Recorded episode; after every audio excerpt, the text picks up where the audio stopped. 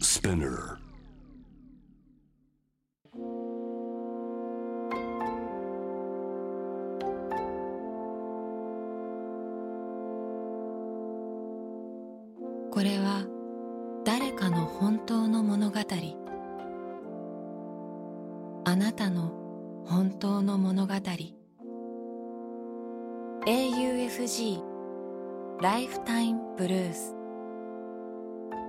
This program is brought to you by au フィナンシャルグループ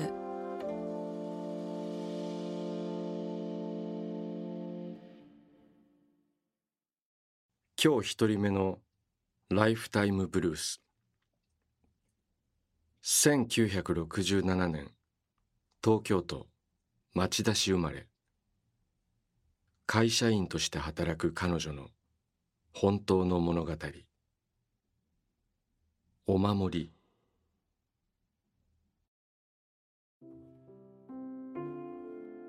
これは間もなく22歳になる娘がまだ3歳か4歳の時の話だ。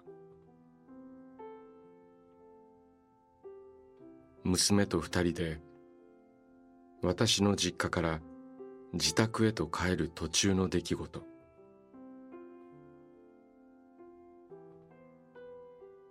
横浜駅で乗り換えをするとき私の横にいた娘が消えかけた。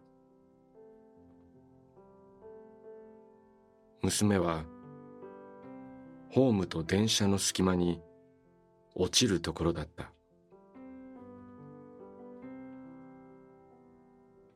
私と手をつないでいたので胸から上はまだ何とか見える高さだが驚きと恐怖とパニックで私は凍りついてしまった。力が足りず娘を引き上げることができない。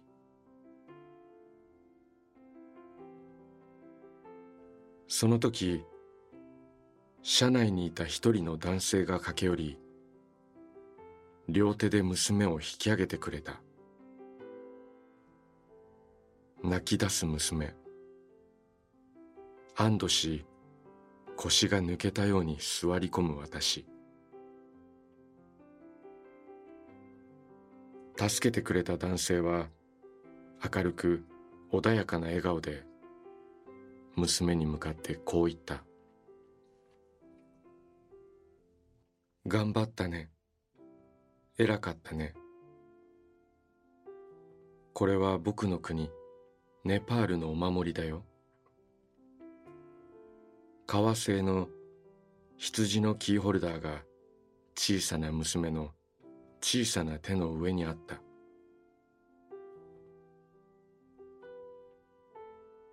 ネパール人の青年の爽やかさ優しさ。今も羊のキーホルダーは大切な宝物だ。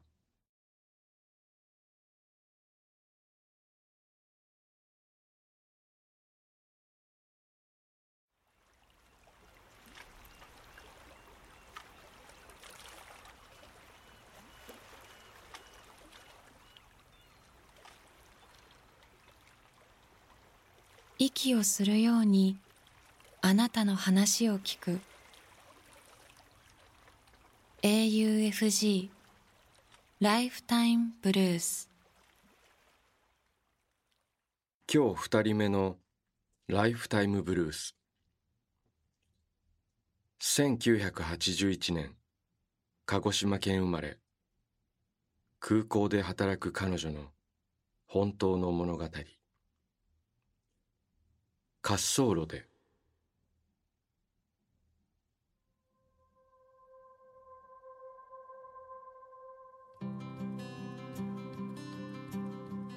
子供の頃から飛行機が好きで大きくなったら飛行機に関わる仕事に就くと決めていた。高校生の時修学旅行でオーストラリアへ行った。関西空港からオーストラリアのブリスベン空港へ。夜遅くのフライトだった。出発ゲートから見た空港の滑走路は辺りが海で暗いせいか青や緑のライトがひときわ眩しく宝石が散らばっているように見えた。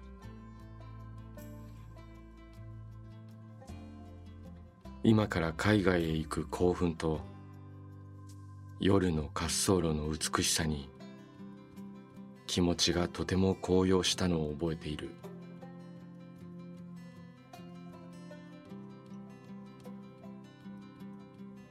時は流れ私は空港で働く仕事に就いた。全国の空港を転々としある時関西空港の滑走路を点検する部署に配属された。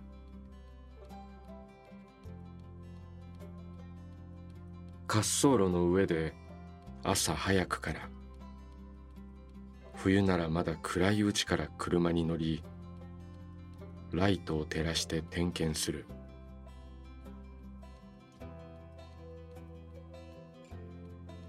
ある朝いつも通り車に乗り込み滑走路へ入り異常がないか点検していた。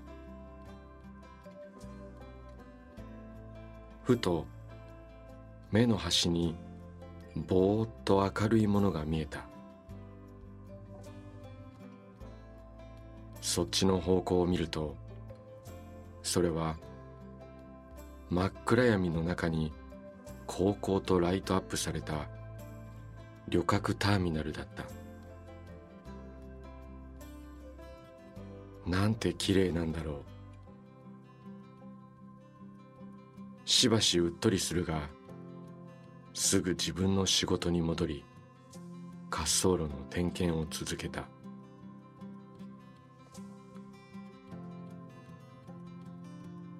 そうして滑走路を走っている時に私ははたと気づいた。高校生の時私はさっき見ていたターミナルから今自分がいるこの場所を見ていたのだと。高校生の時夜の出発を待ちながらターミナルの大きなガラス窓から宝石が散らばっているように見えた滑走路。今そこに私はいる。なんだか高校生の自分と見つめ合っているような不思議な気分になった。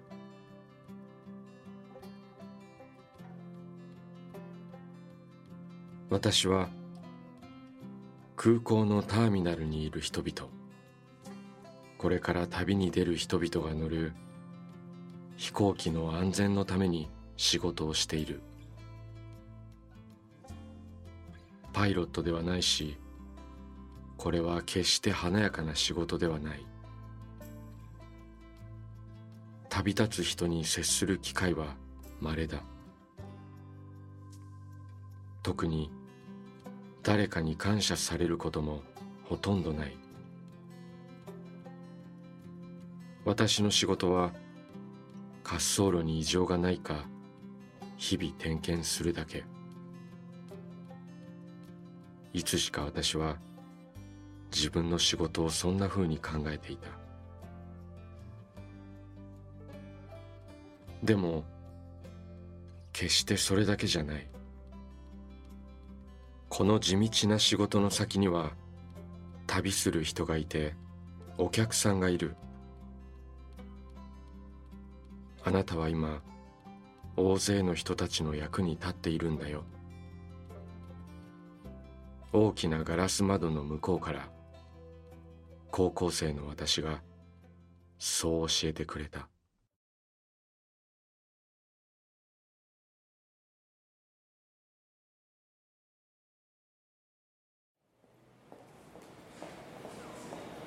あなたの物語に耳を澄ます。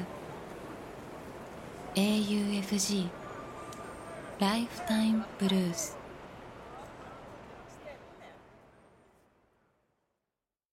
今日3人目のライフタイムブルース1967年埼玉県生まれ。公務員として働く彼女の本当の物語。小さな手。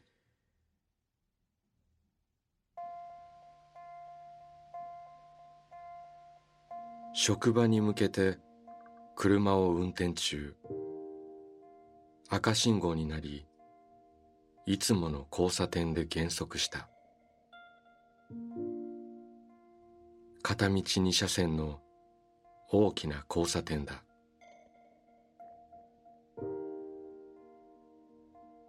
隣の車線の前方に停止したバイクの男性が横を向いて手を振った。私の前にいた軽自動車がそのバイクのすぐ横にくっつくくらいの距離感で停車した。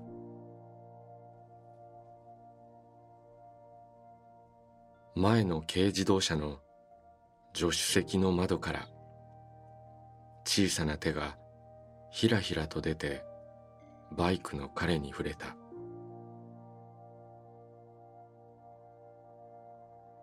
すぐ後ろに止まっていた私は不意をつかれた瞬間だった。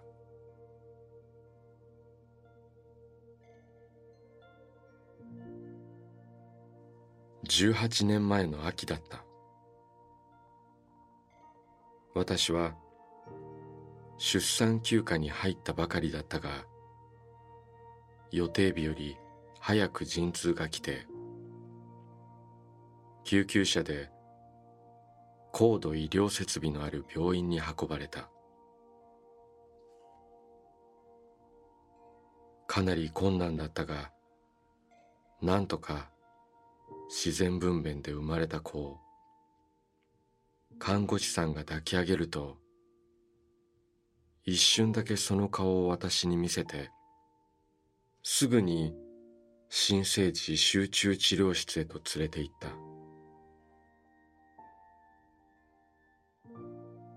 そういえば、生まれた時、声を上げなかった気がした。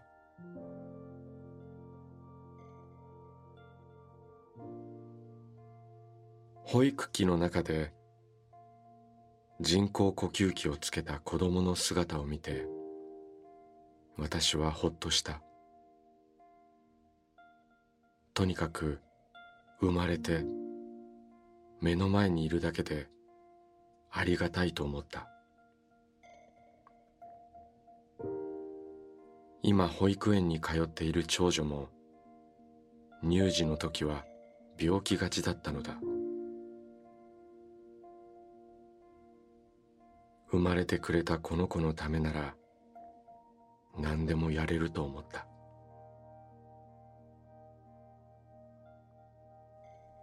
長女の時はほとんど母乳が出なかったので寂しい思いをしたが二人目は乳腺の準備ができていたのか母乳は順調に出た。搾乳室で絞りパックにして冷凍室にしまうのが入院中の私の日課だった。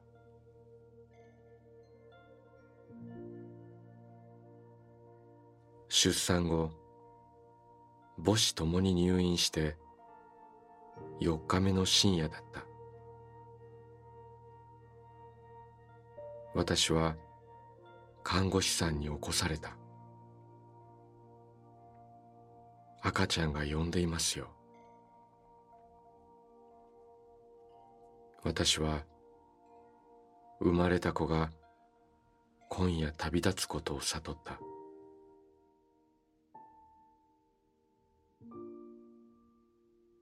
真夜中の集中治療室の前で夫が待っていた。保育器の中には生まれてすぐに複数のチューブをつけられた子が私たちを待っていた。チューブを固定するために貼られたテープで片方の目が開かないのだが開いた方の大きな黒い瞳が私たちをじっと見つめていた。私たちは小さな声で「お家でお姉ちゃんが待ってるよ」「一緒にお家に帰ろう」と話しかけ子守歌を歌った。黒い瞳の光が弱まったり戻ったりを繰り返し心電図の曲線も変化した。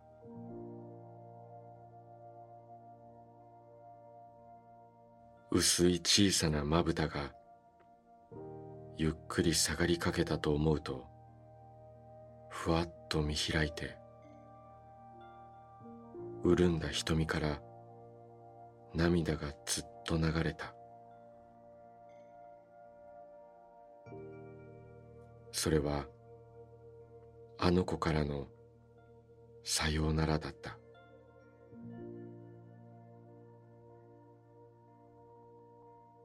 翌日搾乳室の冷凍庫から保管していた母乳のパックを取り出していたらたくさん出ていて羨ましいですと搾乳に苦心している若い女性から声をかけられた。私はそんな彼女が眩しかった。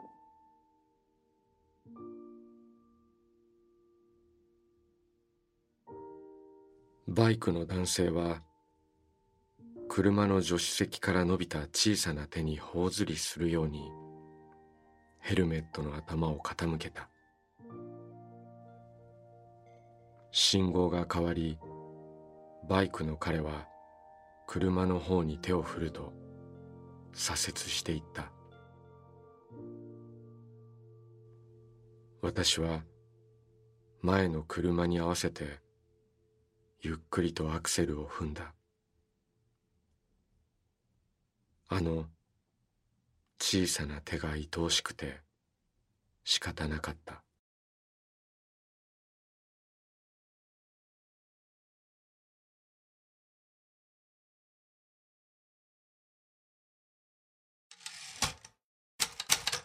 AUFG ライフタイムブルース」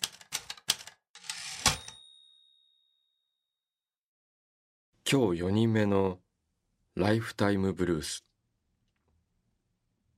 1993年福岡県宗像市生まれ。大阪で会社員として働く彼女の本当の物語。ふるさと。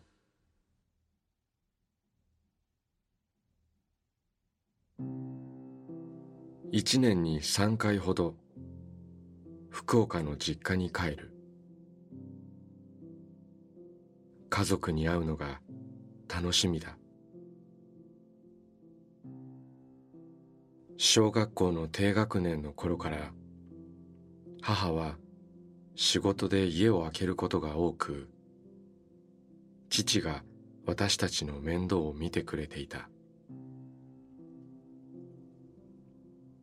休日には父が私たちを遊園地や映画館に連れて行ってくれた。母がいなくて寂しかったけれど今思えば父との貴重な時間だった。父も母も一生懸命に育ててくれた。福岡に帰ると家族で散歩をし家の庭や畑の草取りをする。父からは人に優しく思いやりの心を持つこと。母からは努力は必ず報われるということを教わった。父が作ってくれるちゃんぽんは昔も今も格別である。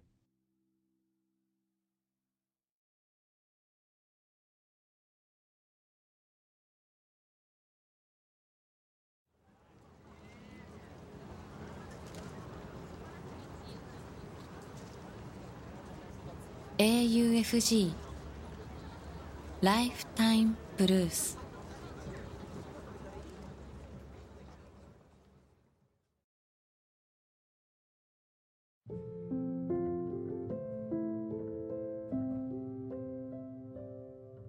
小田切城のナビゲートでお送りしてきました。AUFG ライフタイムブルースいかがだったでしょうか？この番組では皆さんからのライフタイムブルース人生の物語を募集しています。物語の条件は事実であること。ただそれだけです。短くて構いません。内容テーマスタイルすべて自由です。人生を変えた出来事。日々のちょっとしたこと。家族や友人。ペットの話。旅の思い出。何でも構いません。あなたがこれはちょっと紙に残しておきたいなと思うことを。番組ホームページの投稿欄に書いて送信してください。今まで物語なんて書いたことがないという人も心配はいりません。LINE やメールをするように気軽に書いてみてください。送られた物語は必ずすべて目を通します。そして皆さんからの物語を毎週番組で紹介します。応募方法詳細は番組ホームページを見てください。AUFG ライフタイムブルースそれではまたここでお会いしましょう。小田切ジョーでした。